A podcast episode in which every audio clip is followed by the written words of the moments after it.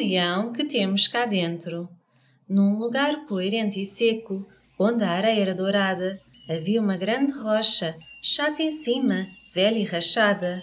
E debaixo dessa rocha, numa casa que mal se via, o mais pequeno, sossegado e meigo rato vivia. Ele era tão pequenino, nem dá para acreditar que ninguém nele reparava, mas nunca, nem pensar. Uns pisavam au! Outros sentavam-se nele, ai, ai, ai, ai! Sem verem a pobre criatura, esqueciam-se dele constantemente. Ah, sim, vida de rato é bem dura. Entretanto, muito em cima, lá no alto do rochedo, as coisas eram diferentes. Havia um leão, que medo!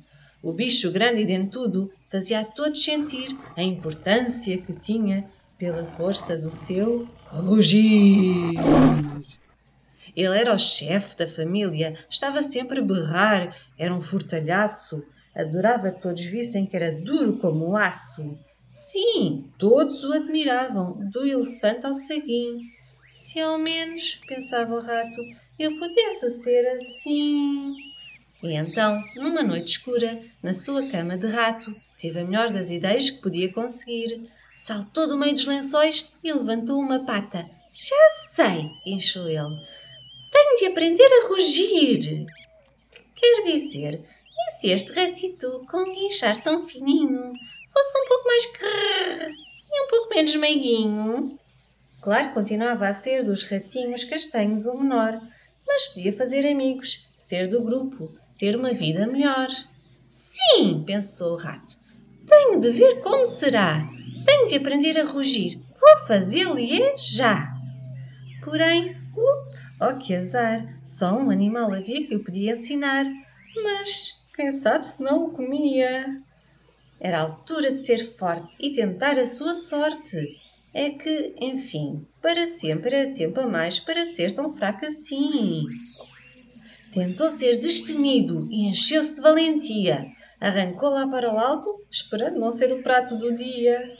Sentia que era assustador o que ele ia tentar, mas queremos mudar as coisas, primeiro temos de ser nós a mudar. E quanto mais alto subia, mais perto o leão ficava, que lá em cima dormia e por vezes até ressonava. Por fim, de pé nas patitas, cansadas do que trepara, lá se encontrou o ratito, com o leão cara a cara. Olhe, com licença, Uh, acorde, Senhor Leão, dê pela minha presença. Sabe, Senhor Leão, o que eu lhe vinha pedir era.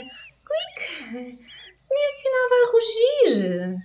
Houve então um silêncio ali a toda a volta. O leão abriu os olhos e também a juba toda. O tempo ficou mais longo. Haverá alguém que o estique. O leão abriu a boca e soltou um grande Ick! O leão, todo a tremer, começou a recuar e, andando para trás, caiu de patas para o ar.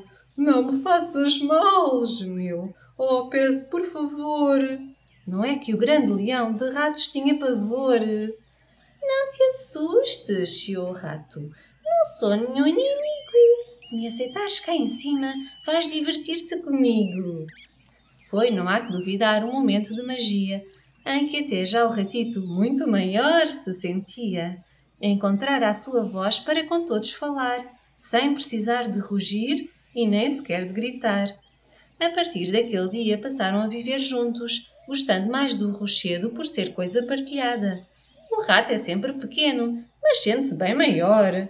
E o leão, em vez de rugir, só se ria à gargalhada. Sim, nesse dia aqueles dois aprenderam que, seja qual for o nosso tamanho, todos nós temos um rato e um leão cá dentro. Vitória, Vitória, acabou-se a nossa história.